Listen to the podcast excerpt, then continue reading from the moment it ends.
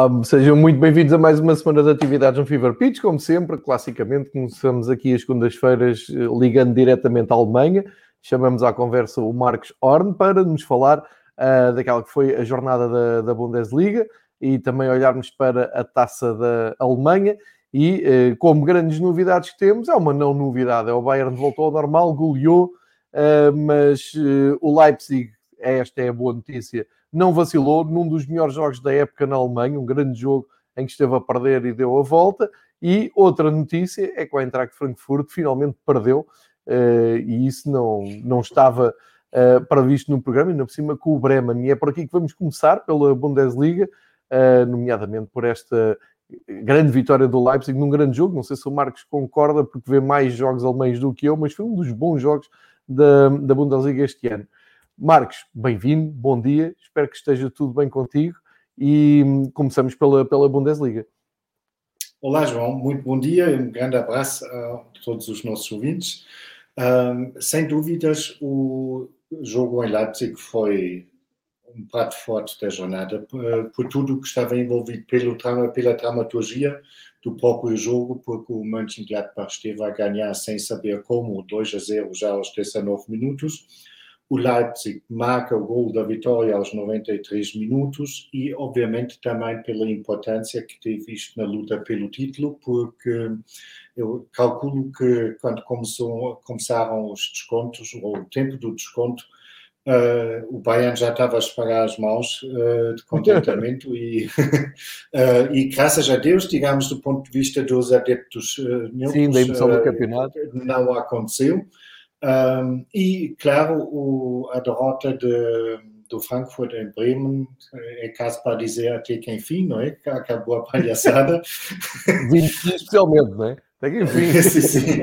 É, embora que eu temo que a palhaçada ainda não acabou, mas uh, o Frankfurt. o, o, Frankfurt uh, sofreu a primeira derrota em 2021. Uh, é de sublinhar, é um grande grande série da, da Eintracht. O que mostra o quão mal está a ser o ano, não é? Podes crer. Mas há esperança. Olha, com esta, com, com esta vitória e ainda olhando um pouco para, para aquilo que foi o jogo, tu estavas a dizer que o Borussia acaba por chegar à, à vantagem um, quase por acaso, e, e, e é verdade. Uh, e curiosamente estiveram frente a frente duas equipas que se deram mal na, na Europa, no, no, nos seus compromissos europeus. Uh, esta vitória do Leipzig pode ter sido um claro sinal de que podemos contar com o Leipzig, como tu dizias, para animar o campeonato pelo menos mais umas semanas. Uh, vemos aqui que com esta vitória o Leipzig mantém dois pontos de diferença do Bayern e, portanto, como tu dizias, é, acaba por ser uma boa notícia para quem está a seguir o campeonato sem torcer por nenhuma das duas equipas da frente e o fosse aqui já é, é claro. Portanto, são cinco pontos de avanço para o, o, o, o cinco pontos de avanço para o Wolfsburg, exatamente. Um, e com a derrota do Eintracht fica mais para trás. Aqui agora a grande questão é saber se uh, o Leipzig tem este andamento na, na, Bundesliga, porque já se percebeu que ainda vão tentar um match point com o Liverpool, vão tentar fazer ali qualquer coisa em Anfield Road, tirar partido. Em Anfield Road, não sei se é em Anfield Road, uh, penso que até jogo será em terreno neutro. Uh, mas de qualquer maneira, tirar partido daquela inconstância do Liverpool, que ainda ontem ganhou uma forma cinzenta ao último classificado da Premier League, e depois olhar, e, e, o Bayern está muito confortável na sua eliminatória, mérito seu que um, já, já, leva uma, uma vantagem muito confortável. Uh, e portanto, aqui é realmente a, a, grande dúvida é se o Leipzig tem andamento para andar. Eu acho que esta vitória, mesmo no último minuto, mostra que é uma equipa que tem alma, que, que acredita, que acho que lhe tem faltado isto nos últimos. Um, nos últimos anos, nós estamos a falar de uma equipa que anda há muito tempo nisto, mas no, no, ano passado, por exemplo, faltou-lhe faltou esta alma, esta determinação, este acreditar, e em algumas partes de, desta época também, porque é uma equipa que tem três derrotas e, e cinco empates, portanto, uh, pelo menos nesses oito jogos, faltou-lhe um pouco mais. Ontem pode ter sido dado aqui uma volta em algo que nós já exigimos aqui, como se nós estivéssemos em posição de exigir alguma coisa, mas exigimos, não custa nada, exigimos aqui ao, ao Leipzig mais uh, compromisso, mais assumir que é realmente candidato ao título. Uh, agora, isto pode tudo ser verdade, mas também pode ter sido apenas fruto do acaso e ter sido ali uma felicidade do último minuto. Não sei qual é que é a tua visão do, do momento Leipzig. Hum, eu creio que é mesmo um sinal de esperança para o Leipzig, João, porque o Leipzig foi claramente a melhor equipa em campo, eh, mesmo durante a primeira parte, que acabaram por perder por 2 a 0. Eh, praticamente só o Leipzig jogou e sofreu dois golos eh, de contra-ataque, que no fundo o resultado ao intervalo não se justificava, embora que, como se costuma diz, os golos não mentem, não é? Mas o Leipzig fez tudo para merecer essa vitória e tal como tu dizeste, isso são as podem ser vitórias chaves, porque fazem uma equipa acreditar que é possível mais do que já foi alcançado até agora. E eu estou muito curioso, uh, temos uma, uma pausa agora de uma semana das competições europeias e depois na próxima o Leipzig vai jogar contra o Liverpool, provavelmente outra vez em Budapeste. E vamos lá ver, eu diria que as hipóteses de, do Leipzig de ainda vencer a eliminatória estão mais ou menos na casa de 5%. Portanto, muito provavelmente eh, a aventura europeia vai acabar para o Leipzig para essa época e com isso, obviamente, eh, tem um pouco mais de descanso, ou teoricamente vão ter um pouco mais de descanso eh, do que o Bayern, que tudo indica que vai continuar, vai se apurar para os para os quartos de finais. Mas isso, obviamente, eh, podemos eh, pensar nisso mais concretamente eh, quando está tudo confirmado, o que agora estamos a especular. É, excelente. Já, já agora uma palavra sobre o, o Mönchengladbach, que não sei se, se, concordas comigo, mas a, a, equipa acaba por entrar ali num, num impasse com esta história do Mark Rose estar apontado ao, uh, ao Dortmund e de haver a contestação do, dos adeptos, ou seja, mantém o. Como é que eu ia te explicar? Eu vou, vou pôr a coisa de outra maneira. Uh, mantendo o treinador e neste impasse, ou não é bem um impasse, já sabemos como é que vai acabar a história, mas enfim, parece que não há muito conforto com o desfecho que vai ter o treinador alemão. Uh, Pareceu-me que vi um, um Mönchengladbach, apesar de tudo, mais descomplexado na, na Europa, a jogar contra aquela que será, porventura, teoricamente, a melhor equipa de futebol a jogar no futebol atual, que é o Manchester City, que é intratável, mas viu o Mönchengladbach a jogar mais solto, mais uh, sem pressão, sem uh, descontraído. E aqui, uh, como tu assinalaste bem, acabaram até por, de repente, estão a ganhar sem saber bem como, mas parece uma equipa muito, muito pressionada, muito em brasa, muito... Um, não sei, no ano passado via o, o Mönchengladbach nestes momentos em que disputava o jogo com, com equipas superiores e, e teoricamente mais fortes, vi-os mais confiantes, mais eh, tranquilos na maneira de abordar o jogo. Será que o, o Mönchengladbach, e vou, vou aqui consultar a classificação, com este nono lugar, 33 pontos, estando a 4 do Leverkusen, será que é hum, utópico para os adeptos do Mönchengladbach pensar em voltar à Europa este ano? Que é uma pena, porque o Mönchengladbach fez uma ótima campanha europeia, no ano passado fez um ótimo campeonato. Vês aqui uma quebra com este hum, fim de ciclo do, do Marco Rose ou acreditas que depois da saída da, das provas europeias a coisa possa assentar e o Mönchengladbach ainda possa disputar até ao fim o apuramento europeu? Boa pergunta, João. Uh, os responsáveis do Mönchengladbach uh, dizem que não vai ter influência, uh, anunciada a saída do Marco Rose uh, no final da época, mas toda a experiência que temos indica que não é bem assim os jogadores, a partida, sabem que o treinador já não será o treinador na próxima época.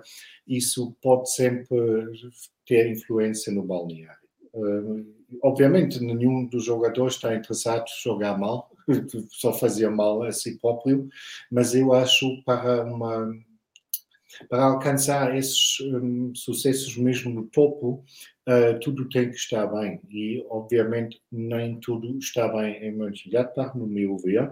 Eu não acredito que seja utópico a qualificação para, para a Europa. Provavelmente será já um pouco utópico a qualificação para a Champions outra vez, um, que o Gladbach, se nos lembrarmos, uh, também só alcançou na última jornada da época passada, quando ultrapassou o Leverkusen. Um, eu creio no momento uh, mais realista para o Mönchengladbach será aspirar um lugar na, na, Liga Europa, o que vai ser complicado, porque, como já disseste, eles estão no nono lugar.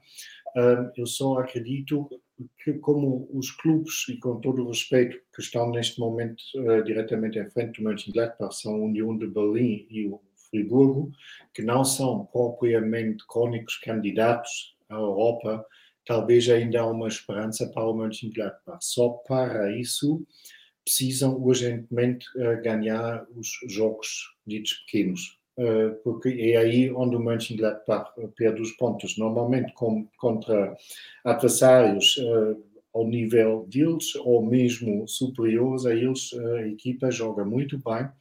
Isso foi claramente visível no, no jogo da semana passada na Liga dos Campeões. O Mönchengladbach fez muito bom jogo, diria, eh, contra o City, só que, obviamente, eh, como tu já sublinhaste, nesse momento devia haver muito, muita, muito poucas equipas nesse mundo fora que conseguem empatar e nem se fala de vencer uh, com o City. É isso mesmo. Um, foi essa mesma a ideia com, com que eu tive, porque também não. Um, se, se há coisa que acho que é, que é perigosa no, no futebol atual, mas que eu, que eu acho que acaba por ser natural, mas não deixa de ser algo perigoso, é também só avaliar as equipas, ou o estado das equipas, ou a evolução das equipas pelos resultados. É muito fácil no, agarrares no resultado e fazeres a tua teoria à volta da, da equipa, mas acho que às vezes é preciso olhar um pouco mais além.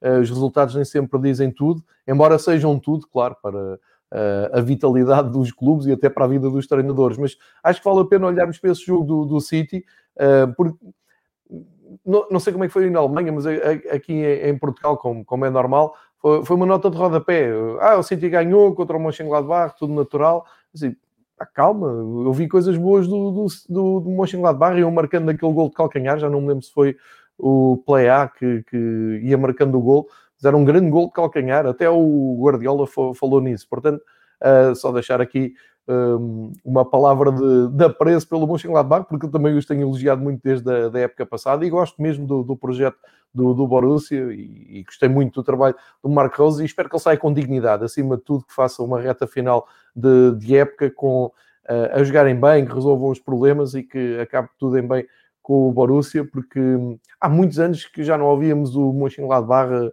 a, a estar tão em cima, em Liga dos Campeões, a andar em, em zona europeia. Isso é bom, porque é uma das equipas um, simbólicas de futebol alemão. Eu, eu, pelo menos, tenho essa estima pelo aquele Borussia que tinha na frente escrito Erdgas, que era uma camisola incrível Sim, do, é do Borussia. Dos anos 70, 80. Exatamente. Camisolas da Puma, salvo erro na altura, não é? Tal e qual, tal e qual. Uh, olha, o outro, o outro, grande jogo de, desta jornada uh, é, aconteceu em Bremen. Curiosamente, nós temos falado aqui do Bremen, temos sempre elogiado, não, nunca desbroçámos assim muito para além no, no Werder Bremen.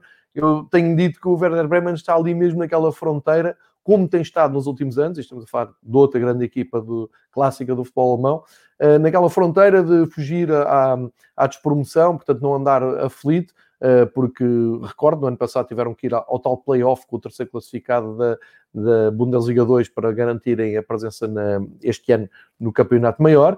Uh, e, e, acho que tem sido repetido às vezes a vida de Werder Bremen, mas este ano, um, ehm, apesar de não estarem muito lá em cima, estão no 12 lugar, temos menos pontos do Augsburgo que está em 13, mas a espaços o Werder Bremen proporciona-nos bons jogos e boas exibições, e esta talvez terá sido a melhor exibição do ano. Posso estar aqui a ser injusto e a esquecer-me de alguma, mas é uma vitória contra a equipa que estava em melhor fase, não só no campeonato alemão, como na, nos campeonatos europeus. O Eintracht, como, para, para, para teu desgosto, estava numa forma incrível, como tu disseste, é a primeira derrota, uh, mas vale a pena percebermos como é que aconteceu isto em Bremen.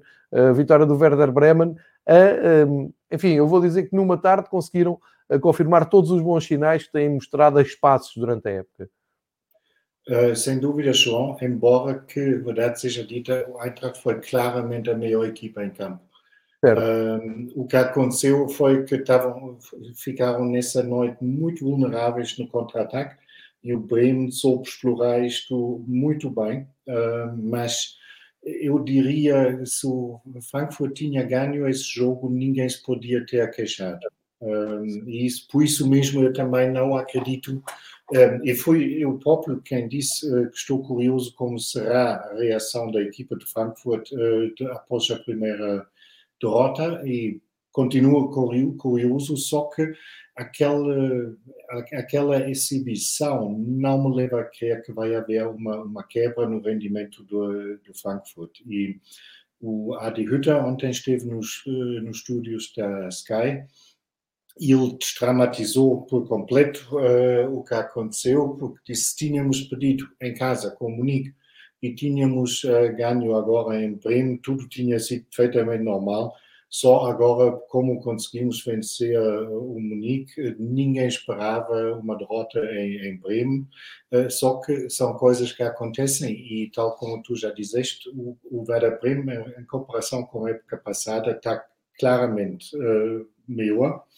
um, foi uma vitória muito importante para o Bremen, porque aqueles três pontos fizeram com que o Bremen agora tem uh, oito pontos de, de avanço ou distância em relação ao lugar de playoff, o 16 lugar, e ainda tem um jogo uh, por disputar em Bielefeld. Portanto, oito pontos e olhando para, para baixo, não há muita equipa que esteja em grande forma já é uma, uma boa almofada e parece que o Bremen desta vez não estará uh, metido ao barulho uh, em relação à descida diretamente. Obviamente sempre pode acontecer qualquer coisa, mas tudo indica que vão ter um final da época muito mais tranquilo do que nas épocas passadas. E isso é um upgrade em relação às épocas passadas, exatamente. Acho que é, acaba por ser um, um, um, um um cumprir do objetivo nesta temporada, porque o Bremen é clube para uh, andar a olhar mais para cima do que andar a olhar mais para baixo. Uh, embora isto valha o, que vale na, na, na Bundesliga, sabemos que há, há, clubes que ciclicamente acabam por descer, uh, mas veja-se, por exemplo, o caso do Colónia, que também anda um, a acompanhar o Bremen nos últimos anos nestas lutas, ou seja, são autênticos sobreviventes da Bundesliga. O Colónia este ano lá está ali apenas com uh, mais três pontos que o, que o Arminia Bielefeld uh, e, e que o Hertha de Berlim, já vamos falar nisso, uh, têm na, naquela última posição de descida. Uh, e o Mainz que ainda luta por por mérito próprio, por não descer, eh, embora tenha tido aqui um revés este fim de semana. Já agora, estávamos a falar do Eintracht, dizer que o André Silva não jogou, ehm, não, não jogou... Jogou, jogou até Macongolo. Não, não era, não, era, não era nada disso que eu queria dizer. O André Silva estava em dúvida para jogar, eh, porque acho que tinha uma lesão, mas eu não percebi muito bem porque não acompanhei bem o pré-jogo e depois acabou por jogar e marcar um gol. E o André Silva, que hoje está em destaque na imprensa portuguesa, eh, porque deu uma entrevista, salvo erro, ao jogo, deixa-me só eh, confirmar. Eu, eu, estava a pensar nessa, nessa entrevista e acabei por, por estar a dizer um disparate, não é que não jogou, jogou, marcou. bom, não encontro aqui já a entrevista, mas o que eu retive, e penso que é o Jornal do Jogo, faz sentido, porque o Jornal do Jogo é o que acompanha mais cá a carreira do André Silva, por estar ligado ao Porto, e ele diz qualquer coisa como a, a, assume a sua ambição de lutar pela um, bolador, pela. Um, bolador não será bolador, será botador de melhor marcador dos campeonatos europeus. Uh, e pareceu-me ser uma, uma afirmação de um, confiança do, do André Silva. Uh, que continua a dizer, acho que é subestimado em Portugal, acho que uh, mesmo nos trabalhos da Federação não vejo o André Silva ser titular indiscutível da seleção, também não é fácil, eu compreendo, uh, mas acho que é aqui um período de afirmação do, do André e apesar da derrota acaba por marcar. O, a, a, pergunta que faço sobre o Eintracht, e, e sei que, que te custa estou, estou, a tocar aqui numa ferida, mas o Eintracht mesmo perdendo este jogo fica ali no top 4, há condições para o Eintracht Frankfurt levar até ao fim a sua candidatura na Liga dos Campeões ou achas que pode ter sido o início de uma queda? Eu temo que eles têm todas as condições, João, de lutar pela, pela entrada na, na Champions, porque olhando para baixo, um, temos que ver o que o Dortmund está a fazer. Um, o Dortmund ganhou 3 a 0 ao Bielefeld eh, agora no sábado e com isso confirmaram um bocado o que já especulamos um pouco na semana passada, que talvez uh, o, o, Dortmund é capaz de dar a volta a todos aqueles acontecimentos negativos, porque agora estão foi a terceira vitória consecutiva e se calhar o Dortmund encontra alguma estabilidade com, com essa série de, embora pequena série de vitórias seja como for, não é bem assim que temos que dizer que o Frankfurt está lá em cima ou no quarto lugar por acaso, porque um, a, a equipa joga um futebol muito sólido, tem aquela componente que sempre já elogiaram, que ninguém gosta de jogar com o Frankfurt porque é uma uh, equipa que, mesmo com o espírito de luta e de combate, no sentido positivo, uh, incrível, e a isso conseguiram agora ainda juntar um elemento de um, de um bom jogo com algumas aquisições, aquisições que fizeram uh, ao longo da, da temporada.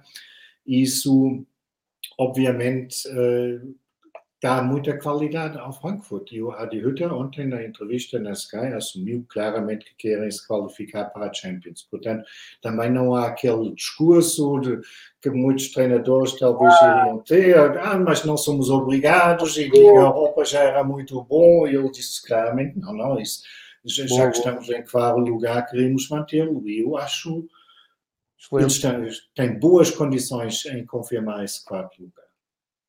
Olha, já, já agora vou, vou e, e volto a pedir desculpa por há, há pouco estar a falar no André Silva dizer que não, não foi jogo, claro que foi jogo e marcou um gol, como é evidente. Estava aqui um bocado perdido nos meus pensamentos que eu queria partilhar para quem está a assistir à gravação do podcast com, com a imagem. Estou a ler a pergunta, sim. É, queria, queria partilhar, para já tens aqui uma pergunta do António Pinto e por outro queria partilhar realmente a tal entrevista que eu tinha visto de manhã do André Silva um, a falar com o Jornal do Jogo, em que diz que amaciona a bota de ouro. Se eu não pensar, quem é que vai pensar? Um, e, está aqui em, em grande destaque. Uh, e acho que faz, faz sentido. E, e aliás, vai, vai um pouco na, na, linha então do que diz o, o próprio treinador. Eu gosto disso. Gosto quando os treinadores assumem uh, que têm um objetivo e que podem chegar até ele. Gosto mais disto do que não, não, não temos nada a ver com isso. Fazem-se de mortos. Enfim, não sou, não sou muito fã. Nada contra, porque acho que há sempre, uh, como eu digo quando falo do futebol do Simeone, que é talvez no mundo o, o caso mais simbólico destas conversas é há muitas maneiras de chegares uh, ao resultado que queres, chegares às vitórias, chegares aos teus objetivos, várias maneiras, não há só uma maneira. Uh, e eu respeito todas. Posso é, simpatizar mais com umas do que com outras e simpatizo muito com uh, treinadores que assumem, mesmo correndo o risco depois, quando falharem, que lhe acusem o dedo a dizer até então você prometeu e, e, e, assumiu que ia conseguir e não conseguiu. Enfim, um, e por isso mesmo, dentro da mesma linha, uma palavra também para o André Silva que se está a assumir como uh, goleador e ambicioso e a mostrar que tem, um, que tem mentalidade para pensar em grande. E, e nesse, nesse seguimento até ainda... Um, enfim, não façam perguntas ao, ao Marcos sobre o, o Eintracht Frankfurt, senão não mudamos a página e isto não... não, mas respondo com todo o gosto ao António João. Para, quem não está a ver, que é uh, uh, para o Marcos, qual o principal fator para a boa época do André Silva, no que ela possa ter evoluído, ou no que ele possa ter evoluído para se tornar tão matador que está a ser uh, esta época? E o, e, o, e o Marcos responde. Um, obviamente, o, o facto que o, o Frankfurt eh, adicionou alguns elementos que sabem mesmo jogar futebol e não só lutar um, futebol, como o Yunus ou o Kamada, faz muita diferença. Só que temos que ver em Milão, uh, o André Silva também estava numa equipa que sabia jogar futebol, portanto, não pode ser isso a única explicação. E um, eu apenas posso especular, eu quase diria que provavelmente a maior explicação é que ele simplesmente se sente bem em Frankfurt e naquele plantel. O Frankfurt tem alguma tradição de ser uma mistura incrível de, de nacionalidades. Havia alturas, e acho que agora nós estamos uh, muito longe disso, em que havia 12, 15 nacionalidades no balneário e em Frankfurt sempre conseguiram uh, lidar muito bem com isso. Uh, inclusive um, brincaram durante alguma altura, quando havia aquela publicidade do United Colors of Benetton, que fizeram isso dos uh, United Colors uh, do Eintracht, uh, como havia tantas nacionalidades, e aparentemente o Adi Hütter, tal como já antes o Nico Kovac, consegue formar desse, desse grupo nada homogênico uma unidade que lida muito bem com o outro. E é a única explicação que tenho que o André Silva sente-se lá aceito e sente-se bem. Muito bem, e um, a Sónia, por acaso, um, beijinho para a Sónia, uh, está aqui a participar também no, no chat e diz uma coisa que me parece também uh, que tem a sua lógica, tem a confiança do treinador desde o início.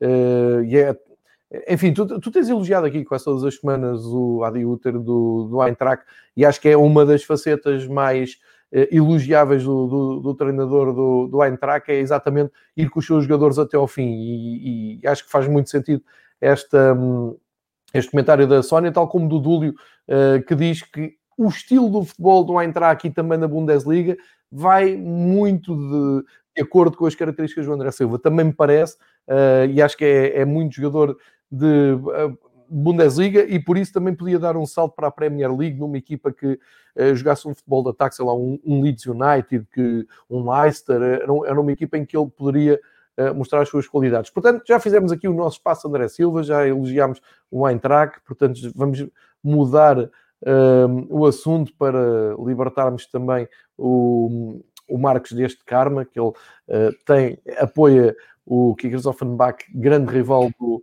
do Eintracht, ele está aqui sempre com este fair play a falar de uma forma uh, isenta do Eintracht de Frankfurt.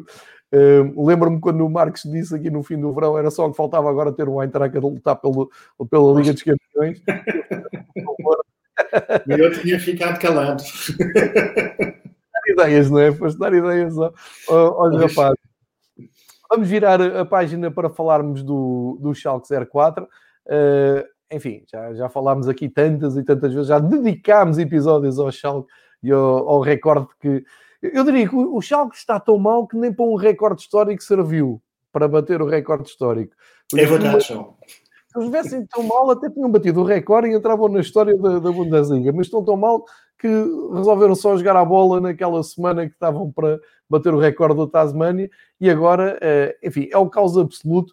Ehm, eu Tu já disseste aqui muitas vezes, todas as semanas que falamos do Schalke, tens chamado a atenção para o facto de não é só a queda, que cada vez parece mais evidente, apesar de todo o esforço no mercado de, inverno, terem de buscar um Telares e por aí fora. Agora, cai mais um treinador, saem mais uh, elementos do, do Schalke.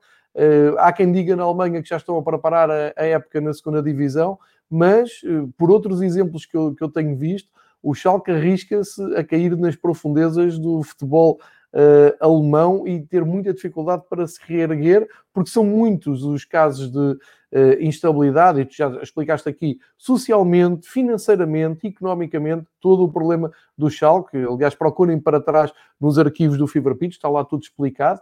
Uh, só que ao dia 2, quer dizer, o Schalke vai jogar com o Stuttgart, que veio da segunda divisão no ano passado, está a fazer um campeonato ótimo, muito tranquilo, muito estabilizado, uh, mas perde 5-1, salta ao treinador e, enfim, isto é só rolar em cabeças, não estou a ver fim a isto. Como é que o Schalke sai disto, Marcos? Isso é uma boa pergunta, João. um, acho que nesse, nesse momento ninguém sabe e tu tens uh, toda a razão. Um, a queda, eu acho, descida é inevitável. Uh, isto seria provavelmente o maior milagre de futebol se, uh, sempre se o Schalke ainda podia evitar a descida. Um, mas aquela, aquela queda, a questão será como, qual será o impacto, porque será apenas como o teu Hamburgo, que fica há três anos na, na segunda divisão, ou será ainda mais acentuada porque há grandes problemas financeiros e uh, podia ser mais parecido com a queda do Kaiserslautern, que agora luta contra a descida na terceira divisão. Um, porque isso ninguém sabe e uh, isso obviamente seria um drama, bem como é um drama o que acontece em Kaiserslautern, porque o Kaiserslautern acho é um daqueles clubes que toda a gente gosta de ver um, na, na, primeira divisão, porque tem um estádio mítico, tem um, clube mítico, etc. Mas o, o Schalke tem que se pôr mesmo a pau, e acho agora, já dizemos várias vezes, deve ter sido a última bala, mas por engano, sempre ainda encontram uma. Mais funda. Uh, agora, despediram ontem o treinador Christian Gross, o adjunto dele, o coordenador do, da equipa, o Sasha Rita, o preparador físico, uh, o Werner Leuthardt, que está a ser muito criticado uh, porque um, diz que ele tem fama de não saber lidar com uh, lesões musculares e o Schalke neste momento tem oito lesionados, todos com problemas musculares. Um, e também um, despediram o Jochen Schneider, o gerente desportivo, que já estava anunciado que ele iria sair no final da época. Na origem dessa decisão, que foi tomada pelo Conselho eh, Fiscal eh, do clube, foi uma revolta dos jogadores e, curiosamente, jogadores como Huntela, Mustafi e Kamaric, que estão há poucos meses no clube, que aparentemente foram falar com responsáveis e queixaram-se sobre o treinador, Christian Groß, sobre a condução dos treinos, uh, que era antiquada, e isso falamos disso quando o Christian Groß uh, foi contratado no início de janeiro, que ele há 10 anos, ou pouco mais de 10 anos, já não trabalhava na Europa, Uh, e vamos ver, na altura dizemos temos que ver o que ele ainda tem que dar para, para um clube que luta uh, pela permanência na Bundesliga. Um, os, clubes, os jogadores queixaram-se dos, dos, métodos de treinos antiquados, aerostáticos, etc, etc. Um, obviamente podemos falar ou filosofar muito tempo se é bom se um clube cede aparentemente a pressão de jogadores, ou se os jogadores um, que, recorde-se, dos últimos 39 jogos venceram um, uh, não deviam procurar responsabilidade neles próprios, mas aí talvez até o facto que foram jogadores que há pouco tempo uh, se juntaram ao clube, um, trouxeram talvez uma outra mentalidade ao clube que não querem aceitar aquele triste fado eh, que lhes está predestinado. Uh, mas aí, obviamente, estamos no campo de especulação. Houve na imprensa ou nos jornalistas em geral, houve opiniões muito diferentes, uh, diferentes acerca dessa um, atitude dos jogadores de se queixarem uh, sobre o treinador. Vamos ver como é que acaba esta época. Quer dizer, já sabemos como é, como é que acaba, não, não, não tem grande Sim, mas obviamente para o, o Schalke é o, o clube como o segundo maior clube em termos de sócios na Alemanha. E uh, obviamente eles já danificaram muito, digamos, a marca Schalke 04 e obviamente para fazerem uma, uma retirada honorosa, seria muito importante que saiam com alguma dignidade desse campeonato e não vão acabar com 10 pontos, seja o que for, em último lugar, é? porque há descidas e descidas. É verdade, mas parece-me que esta vai ser estrondosa, só para Sim. recordar que o, o Schalke soma ao fim de 23 jogos 9 pontos, sendo uhum. que três deles foram nessa vitória num, num dia em que uh, podiam ter batido um recorde histórico. Tasmania uh, acabou, como recordámos na altura e fizemos um episódio dedicado a isso, acabou por agradecer. Uh, feitos os destaques mais, diria, mediáticos e mais preponderantes na, na, classificação e dos melhores jogos da jornada. Uh, apresenta então os, a, a, tabela de resultados completa. estamos aqui a ver o, o quadro. para quem está só a ouvir, vou só recordar: o Bremen ganhou então ao Eintracht 2-1, o Bayern goleou Colónia por 5-1, o Dortmund ganhou por 3-0 ao Arminia Bielefeld, o Wolfsburgo também venceu sem sofrer golos, 2-0 ao Hertha de Berlim. O Stuttgart, como vimos, goleou o Schalke por 5-1. Num dos grandes jogos da época, o Leipzig remontou e ganhou por 3-2 ao Mönchengladbach. O União de Berlim esteve a ganhar, mas deixou-se empatar com o Offenheim 1 a 1. O Mainz marcou passe e perdeu em casa 1-0 com o Augsburg e o Leverkusen perdeu em casa com o Freiburg, gravando ali um pouco a crise de identidade e resultados do Leverkusen. E agora aqui pergunto ao, ao Marcos, de uma maneira mais global, uh, que, que, destaques é que fazes, que uh, conclusões é que tiras destes resultados para partilhar connosco? Olha, um, a crise do Bayern aparentemente está superada com a vitória na Champions e, semanas que eu, quando estiver em crise, quero as crises do Bayern. São muito sim, boas. Sim, sim, sim, sim. Uh, mas já um ponto em dois jogos já, já é muito pouco para aquilo que o Bayern esteja habituado. Verdade Exato. seja dita que a goleada foi um bocado injusta. O Colônia não estava, não merecia o 5 a 1, mas é o que havia, um bicho Lewandowski. Um, como sei que o Tiago Dantas uh, é sempre seguido uh, em Portugal. Um, entrou uh, aos 87 minutos pelo Bayern, portanto fez a sua estreia quando já estava 5 a 1, mas caso que o Bayern vence o campeonato também tem direito a chamar-se campeão da Alemanha.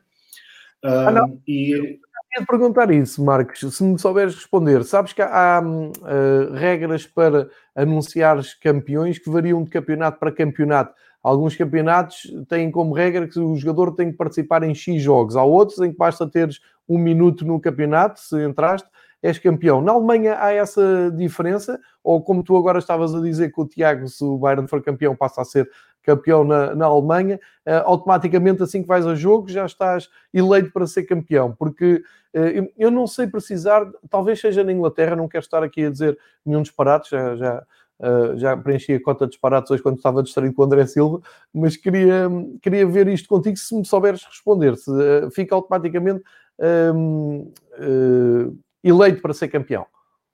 Eu creio que sim, mas não tenho a certeza, João. Ah, ok, ok. Mas a partir de assim, não há nada que, se alguém souber que esteja a ouvir ou a ver, depois possa. Não estou a ver alguma regra, como tu mencionaste, que precisas X minutos uh, de jogo. Eu penso que é na Inglaterra precisas de alguns jogos para, para ser uh, campeão. Uh, mas, mas também, pronto, isto vale o que vale, foi só aqui um à parte, podia, podias tu ter essa informação, mas vamos continuar a falar do, do Bayern que volta às goleadas, ganha por 5-1, uh, eh, eu diria de, de, forma natural contra o Colónia, o Colónia, como eu já disse, que está ali naquela fronteira, naquela luta da sobrevivência, mas uh, o Armínia também está e tinha ido surpreender o Bayern naquele nevão incrível na sexta-feira, uh, depois de terem regressado uh, com aquela conquista da, do Campeonato do Mundo de Clubes, que lhes vale agora aquele bet que estamos aqui a ver no, no, na camisola do Tiago Dantas, uh, que realmente já, já tem aqui uma história na, na sua carreira, um ponto alto, entrar com esta camisola do Bayern com o, o logo de campeão do mundo ali bem à frente entre o símbolo da Adidas e o, e o emblema do, do Bayern. Né? É, uma, é um regresso à normalidade, não é? Basicamente é Sim. é isso. Mesmo porque na Liga dos Campeões já tinha havido um regresso à normalidade. Em todos os uh, vertentes, embora que uh, o Bayern continua bastante vulnerável na defesa, e isso, obviamente, contra um Colônia só vale um golo e consegues marcar cinco, vamos ver como será nos quartos de finais um, eh, da Liga dos Campeões, quando já não há Lácios no sorteio. Isso com todo o respeito com, com, com o Lazio, mas acho que todos entendem o que quero dizer, porque a partir dos quartos de finais acho que já só estão quase tubarões. E aí, obviamente, vamos ver o que vale a defesa do Bayern uh, dessa temporada. Um, já que falamos do Bayern, um pequeno aparte, houve boas uh, notícias para a seleção alemã e para o Joachim Löw. Boa, isso. É isso é bom. bom. Teoricamente boas, digamos assim, porque o Jamal Musiala, que vai fazer 18 anos na, nesta sexta-feira, uh, decidiu que vai jogar pela seleção alemã.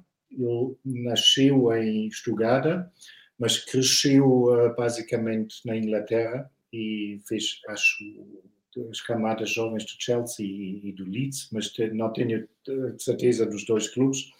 Um, e tem dupla nacionalidade, jogou nas seleções sub pela Inglaterra, mas decidiu agora que vai uh, na seleção A jogar pela Alemanha e como ele é visto como um dos uh, super talentos uh, do futebol no momento e basta recordar que ele é o jogador e marcador mais novo na história do, do Bayern. Um, isso, a partida são boas um, boas notícias para o Joachim Löw, que até se encontrou pessoalmente uh, com ele para o tentar convencer a jogar pela Alemanha. Ah, muito bem. É que eu ia até fazer aqui um à parte, não querendo desviar nada da, da nossa conversa, ia fazer um à parte se o Joachim Löw estava aberto a essa renovação. Acabaste já por responder. Muito bem. Bons sinais mesmo. Isso é bons sinais, porque se, o, se a direção, se a equipa técnica da Alemanha está aberta a incorporar estes miúdos, pode haver aqui então um sangue novo na, na, seleção. Isto é uma discussão que já, já vem desde as nossas primeiras conversas. Quando chegar ali à altura da, da paragem das seleções e quando chegarmos mais perto do Euro, voltamos a ela. Mas muito bem, Musiala a escolher o, a Alemanha e, e, diria eu, muito bem, era o que eu escolheria também, se tivesse que. a Alemanha no, no Europeu. surpresa-me que estás a dizer, João. Eu fico muito, muito contente com isto. Uh, olha, no, nos, outros, nos outros jogos aqui, claro, já passámos pelo, pelo campeão e pelo favorito uh, Bayern, que estava a ter ali uma crise de resultados, que já, que já lhe passou aparentemente. Que outros resultados é, é que destacas nesta, uh, nesta roda Temos que salientar a vitória do Wolfsburg por 2 a 0 contra o Hertha. o Wolfsburg não brilha, mas é muito eficiente o Wolfsburg não sofre golos há sete jogos consecutivos e sempre na, na, nossa velha máxima que uma ofensiva ganha jogos, mas uma, uma defensiva um, decide campeonatos. Um, o Wolfsburg está... pelo Guardiola, não é? Sim, sim, sim. Está muito bem e está a consolidar a candidatura à Champions. Até ganhou um, algum avanço com a derrota do Frankfurt. Uh, ao invés, a situação do Hertha está cada vez mais complicada com essa derrota. Caso que o Bielefeld pontua no jogo em atraso, cai automaticamente para o uh, ah, 16 lugar. Portanto, há motivos de preocupação em, um, em Berlim. Um, uma menção honorosa, João, já, fala, já falamos do Stuttgart contra o Schalke.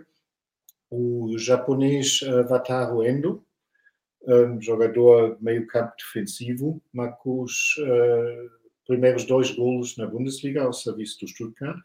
Ele um, chegou no verão, quer dizer, antes de, dessa época, a Stuttgart, e desde então não perdeu um único minuto em todos os 26 jogos oficiais que o Stuttgart até, fez até agora. E acho isso merece ser uh, mencionado, porque não é para qualquer um homem não falhou um único minuto. Isso mostra tudo, eh, explica bem a confiança que o treinador do Stuttgart tem uh, nesse jogador japonês. Um, último ponto, ou penúltimo ponto, um, vitória importantíssimo do Augsburgo em Mainz. Uh, foram mesmo big points, que normalmente dizemos que valem seis pontos, e esse, talvez, essa vitória talvez até valeu sete, uh, porque deu o Augsburgo deu um grande passo na luta contra, o descida, contra a descida e é um grande revés para o Mainz, que nos últimos cinco jogos anteriores tinha ganho tantos pontos com o Bayern no mesmo período de, de jogos, e isso obviamente é muito chato para uma equipa quando perde aquele ânimo, porque a recuperação ainda está, está a ser possível, mas obviamente não é fácil para o Mainz e isso são obviamente jogos que necessariamente tens que ganhar quando queres manter a chama viva uh, da, da, esperança. eu já tinha enterrado aqui o Mainz, já há umas semanas atrás. Não iria tão longe nesse momento, mas obviamente com uma derrota dessa já a tarefa complica-se e muito para, para o Mainz. Um, e, finalmente, sexta derrota do Bayer Leverkusen nos últimos nove jogos oficiais, que também é obra quando pensamos como, o Leverkusen, como estava bem o Leverkusen durante algum tempo. Um, o Bayer, com isso, corre sério risco de comprometer o único alvo que ainda tem nessa época, uma vez que já saíram da Liga Europa e da Taça da Alemanha.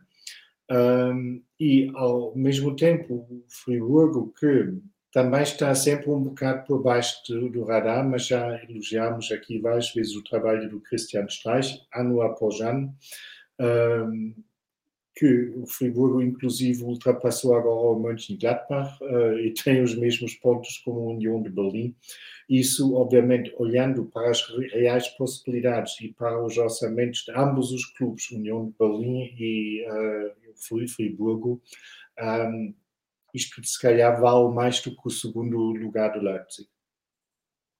Uh, concordo contigo. Uh, fica. Uh, já falaste daqui da classificação, só para relembrar, e estou aqui a partilhar o quadro oficial da, da, Bundesliga, para quem estiver a ouvir, só partilhar então, nos quatro primeiros lugares temos Bayern, Leipzig, Wolfsburg e Eintracht Frankfurt.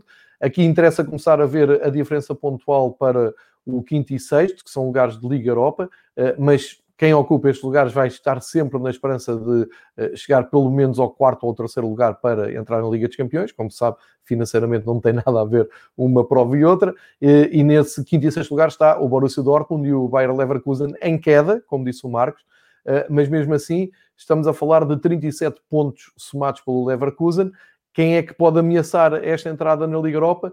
precisamente o União de Berlim. Acho que todos os adeptos de futebol na Europa estão a torcer para que o União de Berlim consiga anular estes três pontos de desvantagem que trazem para o Leverkusen e, porque não, também o Freiburg, que é uma equipa uh, nada habituada a andar uh, na, na, alta roda europeia, também ali a três pontinhos. E o Mönchengladbach, como dissemos há pouco, ainda um, a, a quatro pontos de, dessa tentativa. Mais surpreendente, mais surpreendente é o, o, o Stuttgart, que vem da segunda divisão, está a fazer um campeonato, um, eu diria, muito bom para as aspirações do, do Stuttgart, consolida a sua uh, permanência na primeira divisão, soma 32, e depois daqui para baixo é que já fica... Um, dividido entre equipas que querem fazer um resto de época tranquilo, no caso do Offenheim, Werder Bremen, do Wolfsburgo, e equipas que estão em real perigo de uh, cair em zona de descida, o Colónia, o Hertha de Berlim e o Arminia Bielefeld, sendo que o Arminia na, na, prática está em 16 lugar, mas com os mesmos pontos do Hertha, como já disse aqui o, o Marx, e resta perceber se o Mainz vai conseguir ter forças para lutar com o próprio Hermínio e com o Herda para inverter aqui posições, já que o Schalke... Foi muito duro, João, desta vez, porque olhando para a classificação, se o Mainz tinha ganho, o Augsburgo tinha saltado para o 15º lugar. E eu acho, sabendo isso, pode ser muito uh, mal para o ânimo da equipa, mas isso, obviamente, sou eu a especular. Certíssimo. Um, mas, para fechar, o Schalke que vai direitinho na sua uh, caminhada, no seu encontro com a segunda divisão, que eu diria que é um destino já não vai conseguir fugir. Olhamos então para aquilo que será a, a próxima jornada do, do, campeonato, a começar do dia 5, uh, ehm, portanto na sexta-feira, jogo à noite entre o Schalke e o Mainz.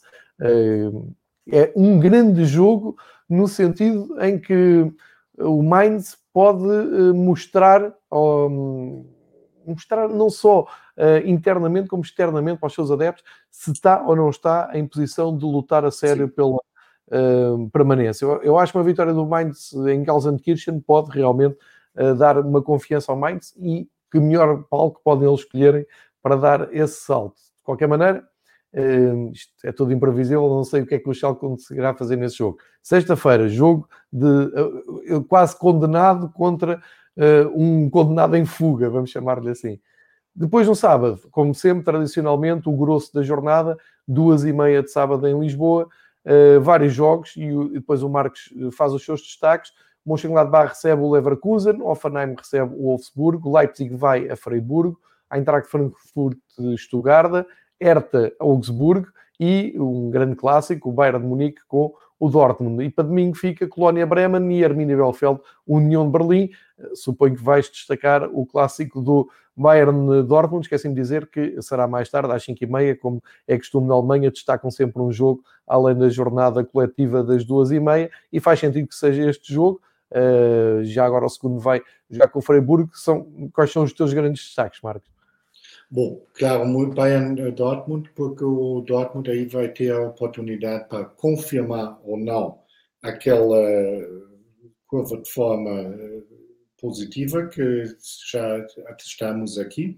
Um, o Dortmund, por regra, não está muito bem com o Bayern. Vamos ver se desta vez conseguem fugir à regra. Leipzig com uma deslocação muito complicada a Friburgo. Uh, o Friburgo é muito forte em casa. Depois temos um jogo entre Borussia Mönchengladbach e Bayer Leverkusen que é de extrema importância para as aspirações europeias para ambas as equipas. Portanto, está mesmo muito em jogo ali. E na luta contra a descida, no domingo, Colônia-Bremen também é importante para as duas equipas. Portanto, iria destacar esses quatro jogos, mas um, com poucas exceções, tu, acho que tudo vale a pena ser visto no, no próximo fim de semana. Ficam aqui os destaques do Marcos para aquilo que vem aí, mas antes desta jornada arrancar, da próxima jornada da Bundesliga, uh, vamos ter espaço para a taça da Alemanha. Uh, estamos a gravar este episódio do Fever Pitch Alemanha uh, no primeiro dia de março. Uh, e este mês vamos ter muito futebol, uh, a começar então pelo regresso da, da, Taça da Alemanha, que decorre já no dia 2 e 3 de março, uh, com os jogos que o, o Marcos vai passar a apresentar e o que é que não podemos perder mesmo desta. Um, desta jornada que penso que são os quartos de final da, da Taça da Alemanha e recordar que são disputados num só jogo, portanto não há duas mãos, é, é jogos a eliminar Uh, e com algumas curiosidades, com equipas que têm feito surpresa. Tem sido uma taça muito surpreendente, porque desde logo já, já um, ehm, o Bayern foi eliminado por uma equipa de um escalão secundário, fez grande moça na altura, embora, e muito bem, os dirigentes do Bayern tenham uh, recebido essa eliminação, eu diria até com carinho, dizendo que são coisas do futebol e não dramatizando nada. O que é que nos espera agora esta semana, dia 2 e 3 de março? Bom, esperamos uh, provavelmente apenas três jogos, porque tudo indica que o primeiro jogo logo entre o Regensburg e o Bremen será adiado, porque há vários casos de Covid uh, na equipa de Regensburg, que joga na segunda divisão, e um, ehm, provavelmente as autoridades vão pôr a equipa numa quarentena de duas semanas, mas isso ainda não está com, uh, confirmado. De resto, tudo é interessante, começando pelo duelo entre as duas Borussias, Mönchengladbach e Dortmund, que obviamente tem a pimenta extra com a já anunciada mudança do treinador Marco Rose de Mönchengladbach para o Dortmund no final da época. Uh, na quarta-feira, duelo entre o Rot-Weiß Essen da quarta divisão e o Holstein Kiel da segunda divisão. Portanto, vamos pelo menos ter uma dessas uh, equipas nas meias de finais, o que é sempre bom, porque a ideia da taça é essa, e no, no ano passado, ou na época passada, tivemos o Saarbrücken da quarta divisão, vamos lá ver se o Essen consegue repetir a proeza, e depois, obviamente, Leipzig-Wolfsburg, o duelo entre o segundo e terceiro classificado da Bundesliga, e um, ehm, provavelmente para as duas equipas a única oportunidade real de ganhar um título nessa época. Portanto, é uma final antecipada para ambas as equipas. Fica. Hum, eu, eu, estava a ouvir, estava a pensar em Portugal, acho que os jogos dão na Sport TV, portanto, um, quem, quem, quiser seguir estes jogos da, da taça da, da, Alemanha, este ano com muitas surpresas e com esta atração de termos equipas menos conhecidas, uh, pelo menos do, do público português, uh, para seguirem na, na Sport TV. Eu, eu, eu, penso, não estou a dizer nenhum disparate, é a Sport TV que detém os uh, direitos da taça da Alemanha, uma vez que a Bundesliga passa na Eleven Sports. Portanto, fica, fica aqui o convite para seguirem esses jogos da da, da, da Taça da Alemanha, que uh, terá a sua final, como sempre, no Estádio Olímpico de Berlim. onde joga o Herta, que está a passar então essa grande aflição. Eh, ficaram ali entre eh, a ambição de ser o grande clube da capital e o, agora é o clube da capital que não pode descer, enquanto o outro clube da capital mais pequeno luta por entrar na Europa. Está a ser uma época muito divertida, eh, pelo menos para quem não torce por nenhum dos clubes de, de Berlim.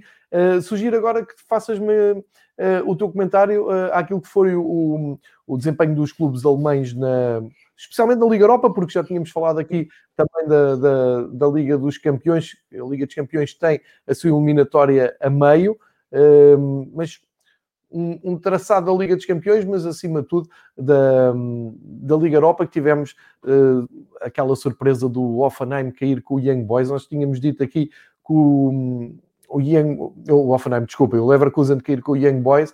Uh, tínhamos dito aqui que o Young Boys era o novo Basileia, acho que houve depois uh, alguns amigos meus que vieram falar comigo e, disse, e, e, perguntaram se era mesmo assim. É mesmo assim, vão ver a classificação do Young Boys no Campeonato Suíço. Ali mudou o ciclo, o Young Boys está muito forte.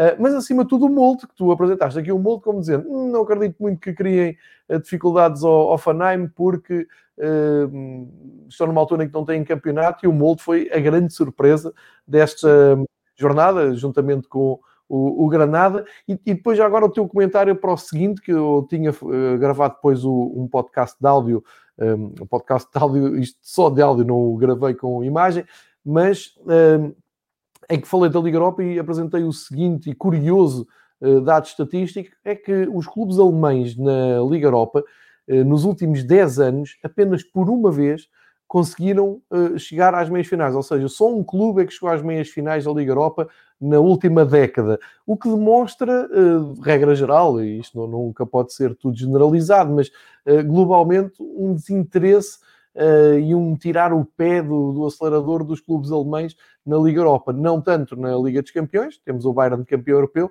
mas há aqui uma relação difícil entre os clubes da Bundesliga e a Liga Europa e voltou-se a, a, ver isso com duas elimina, eliminações que eu acho uh, que foram de todo inesperadas. Leitura tua para, para isto e se quiseres ainda recuperar a, a, Liga dos Campeões, segue por aí. Um, João, eu acho em, em relação à Liga dos Campeões já temos dito tudo. Já tinha. O Bayern está quase apurado com a vitória por 4 a 1 em Roma uh, contra o Lazio e o Gladbach está praticamente fora, uma vez que perderam 2 a 0 em casa contra o City. Um, a ligação entre a Bundesliga e a Liga Europa é tudo menos uma história de amor, porque a competição, eu também tenho apontado isso, a competição foi criada em 2009-10 e nenhum clube alemão desde que existe a competição, chegou a uma final e uh, tivemos em soma duas, dois clubes uh, que conseguiram chegar à meia final. É um bocado estranho isso, porque a partida, a, teoria devia ser que naquelas divisões, digamos, mais fortes, tipo Alemanha, Inglaterra, Itália, pronto, os suspeitos de costume, tem no meio da, da classificação e com isso nos candidatos para a Liga Europa, clubes que são bastante fortes em comparação com, com outras ligas.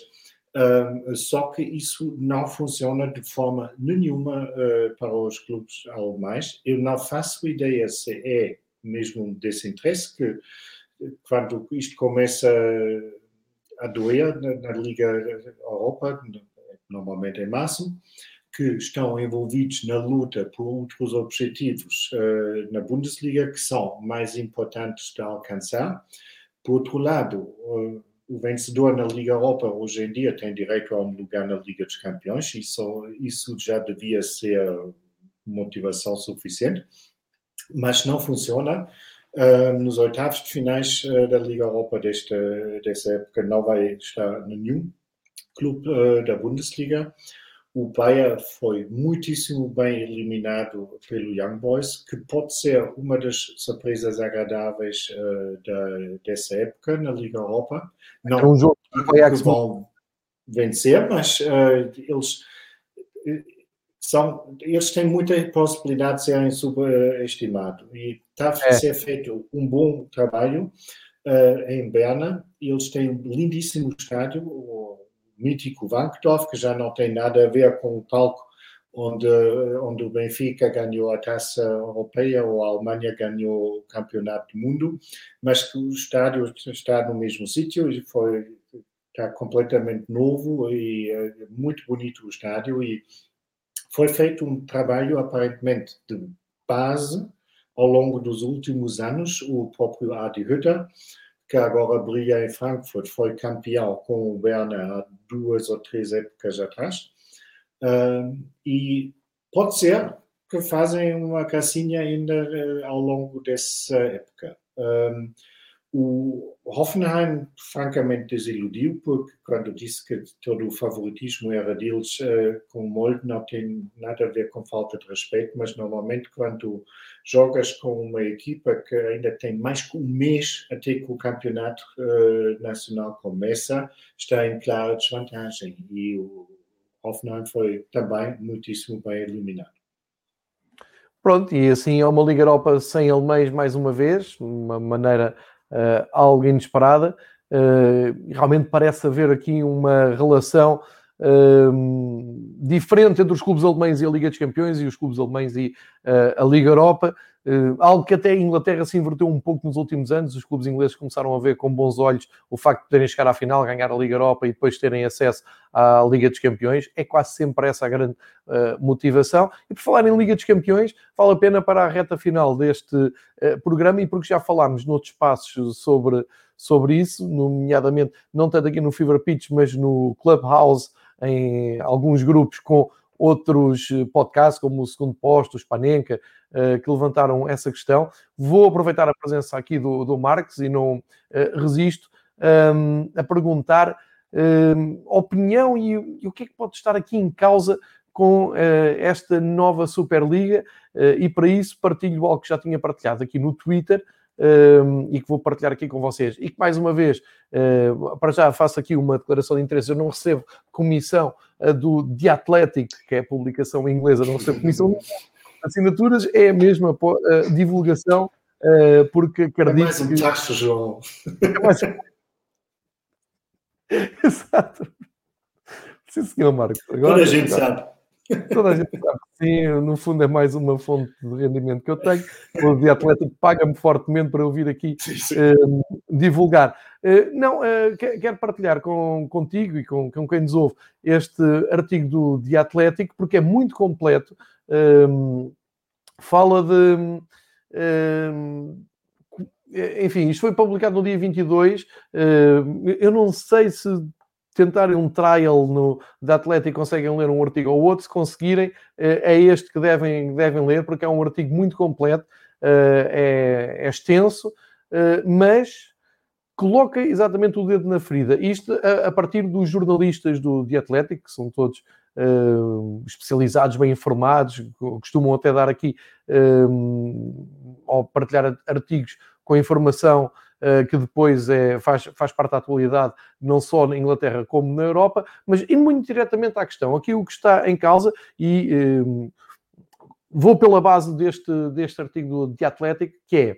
Uh, há claramente uma movimentação dos grandes clubes europeus para criar uma Superliga ou então uma Liga dos Campeões musculada, fechada e só com direito a alguns. Isto está tudo errado Achas que é inevitável este caminho? Hum, faz-te confusão enquanto adepto que estejam os ricos a tentar ficar mais ricos uh, e absolutamente obcecados com as receitas, porque eu, uh, já, já o disse no outro espaço, vou partilhar aqui, acho isto verdadeiramente preocupante, porque estamos a falar, por exemplo, do Agnelli da Juventus, que disse muito recentemente, ou no fim do ano passado, que sim senhor, a Atalanta está na Liga dos Campeões, é muito engraçado, mas será que a Atalanta tem... Um, eu diria, posição social e cultural para andar na Liga dos Campeões, não devia andar lá o não é? Epá, Será que tem mercado na, na Ásia? Isso é a questão da base, não é?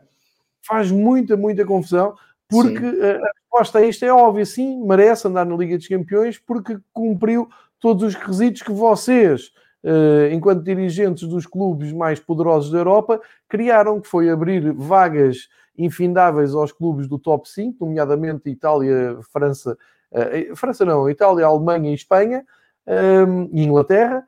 E a Atalanta conseguiu se impor. Eu não tenho culpa que o Milan há sete anos que não consiga o apuramento para a Liga dos Campeões. O Arsenal há quatro anos não mete os pés na Liga dos Campeões.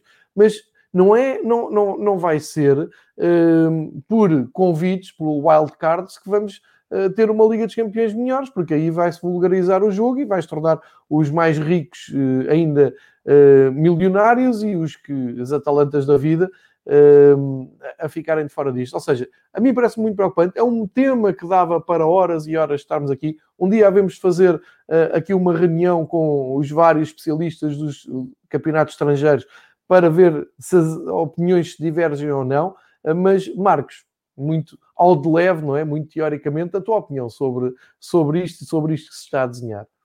Bom, para já, João, olhando para os factos, tudo indica que já está tudo decidido. Um, o jornal que eu confio aqui na Alemanha, a Frankfurter Allgemeine, publicou um artigo extenso no sábado um, e disse que a Liga dos Campeões vai ser reformada a, a partir da época 24-25 e para uma duração de três anos, que será uma liga com 36 clubes, em vez de 32 atuais, e que jogam todos numa tabela. Quer dizer que já não há fase de grupos para nada, é logo uma liga e com 36 uh, clubes. E dentro desses 36 clubes, cada clube joga 10 jogos na primeira fase contra 10 adversários diferentes. 5 em casa, 5 fora. Um, 32 vão se qualificar um, como é feito agora e 4 vão ter um wildcard.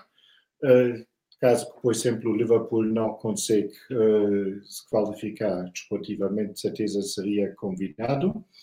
Um, os adversários com quem cada um tem que jogar são determinados através de quatro pontos para ter algum equilíbrio, uma vez que depois tens uma tabela, uma classificação de clubes que nem jogaram, uh, um terço, só jogaram contra um terço dos clubes que estão lá representados. Um, os primeiros oito daquela classificação final, depois de 10 jogos, vão diretamente para os oitavos de finais. O nono até o vigésimo quinto ainda vão jogar playoffs para o acesso para os oitavos de finais. Isso faz com que em vez dos 125 jogos atuais, vais ter exatamente mais 100 jogos por ano na Liga Sim. dos Campeões, 225 uh, jogos. E um, a Frankfurter Allgemeine escreve que isto está praticamente decidido e vai ser aprovado na reunião da UEFA no dia 21 de abril. Um, ideia disso, basicamente, obviamente, mais jogos, mais garantias para, para os clubes ricos de estarem uh, dentro da, da, da, Liga dos Campeões, para evitar aquela Superliga uh, que alguns dos grandes clubes ameaçam criar. E com isso, isso outra vez segundo a Frankfurter Allgemeine, o alvo é claramente de aumentar as receitas televisivas dos atuais 3,25 mil milhões para 5 mil milhões por época. E com isso, obviamente, podem distribuir muito mais dinheiro uh, aos clubes participantes, que só serão quatro mais do que no momento, mas uh, haverá muito mais jogos. E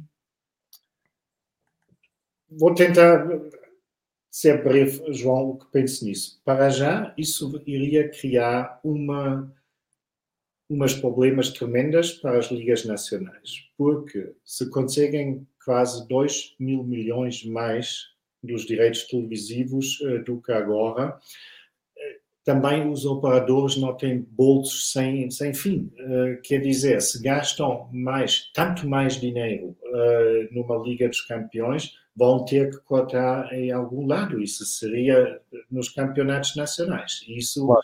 Com isso, o fosso, não só pela atribuição dos dinheiros uh, na própria competição da Liga dos Campeões, bem como menor possibilidade de rendimentos uh, nas ligas nacionais, vai acentuar cada vez mais o fosso entre os ricos e os pobres, chamamos assim. E depois, hum, eu acho desportivamente, aquele modo que se, se será aprovado assim, sinceramente, acho que ninguém entende. Ninguém entende porque clubes estão num, numa classificação que nem sequer jogam uh, um contra o outro.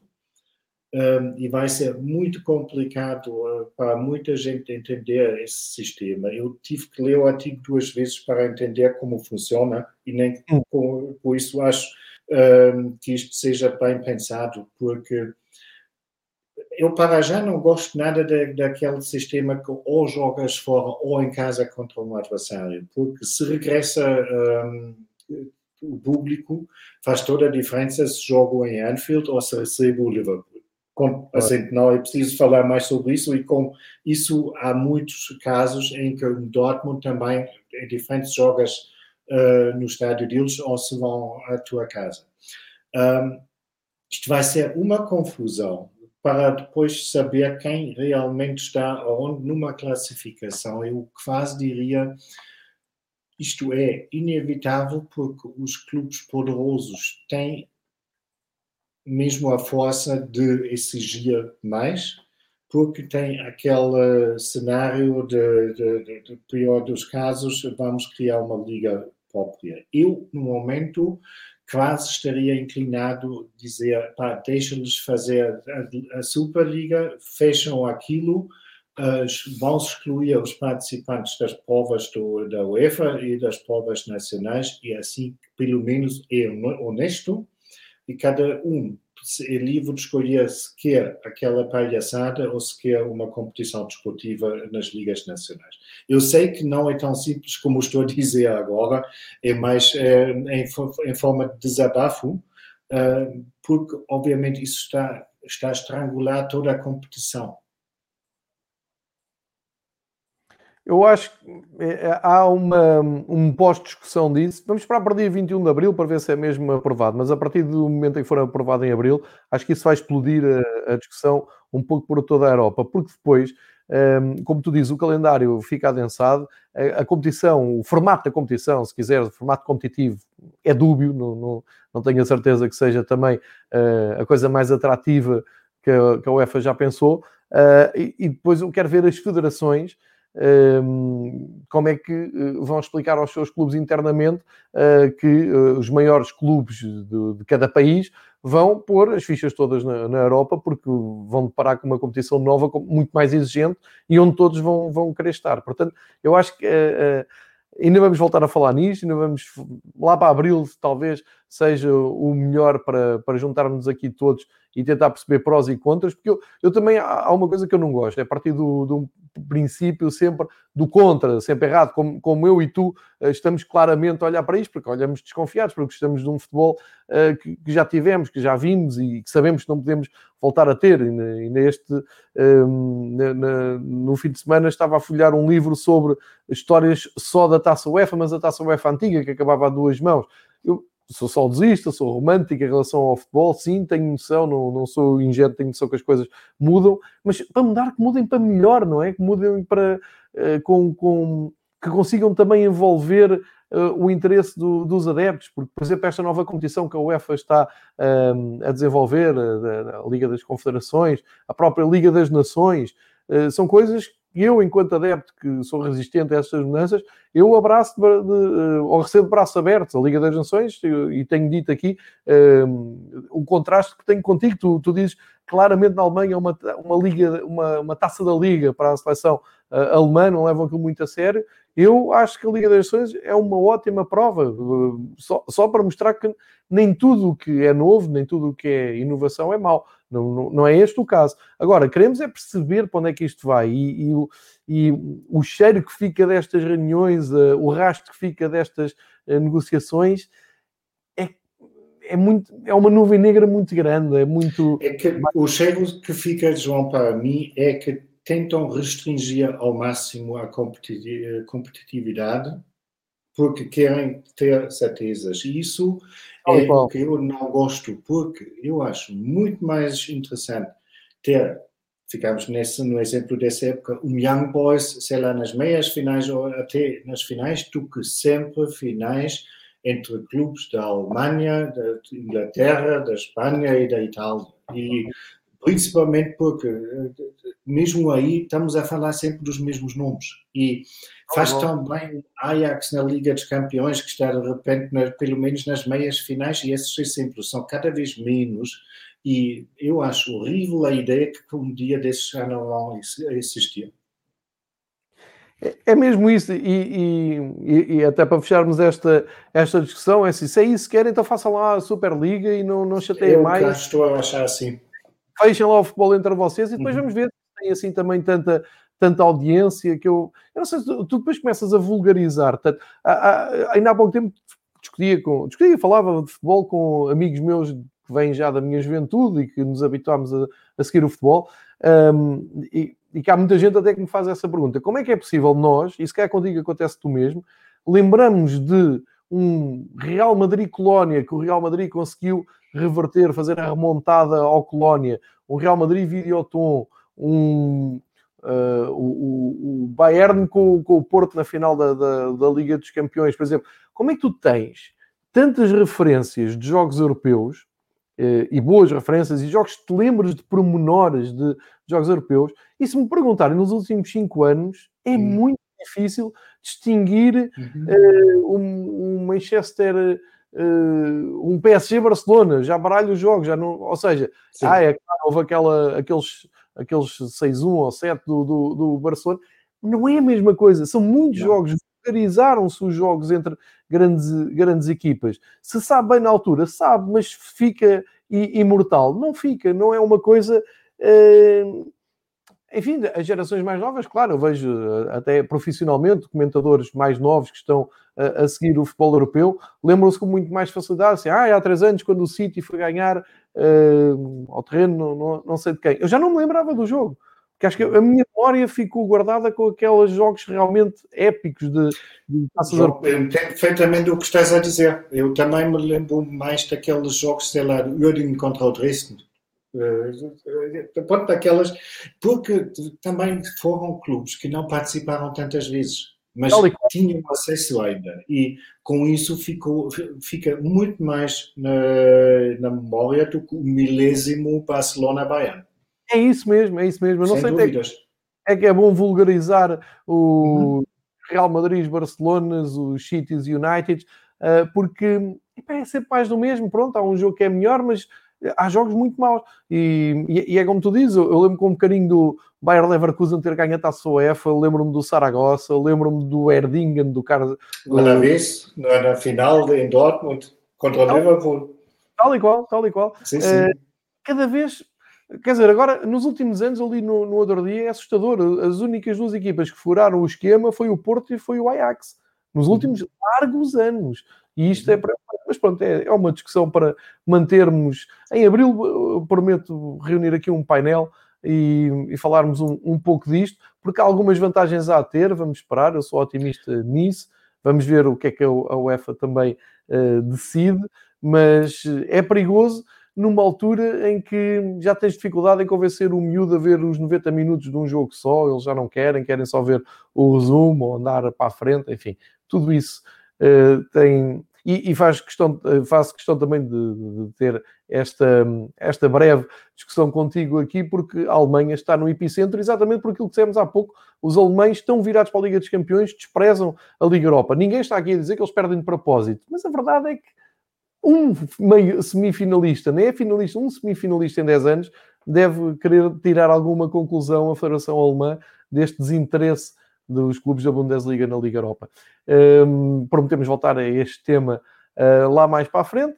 Ficou feita aqui a viagem pela Alemanha, percebemos que o, a crise do Bayern na final já passou, como era de esperar, e uh, ficam lançados os jogos da Taça da, da Alemanha, a próxima jornada e também um, aquilo que virá em março, que é a segunda mão da Liga dos Campeões, para seguirmos também o que os clubes da Alemanha ainda vão conseguir fazer. Marcos, resta-me agradecer, mais uma grande uh, viagem, mais uma aula sobre futebol alemão. Marquei, marquemos aqui encontro para dois dias, o mais tardar, não é? Uh, pode acontecer antes, por algum motivo.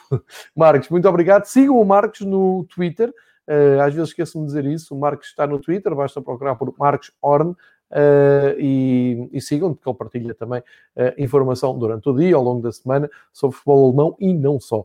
E, portanto, e para ficarem com o contacto, o Fever Pitch também está no Twitter, é só procurar pelo Fever Pitch FC e vão lá encontrar. Hoje, uma hora e vinte de episódio, mas valeu a pena porque saímos da Alemanha para uh, aquilo que será o novo futebol europeu, onde os clubes alemães irão estar inevitavelmente envolvidos. Marcos, grande semana, fica seguro, vê futebol para nos contares tudo daqui a oito dias. Obrigadíssimo, um grande abraço para todos.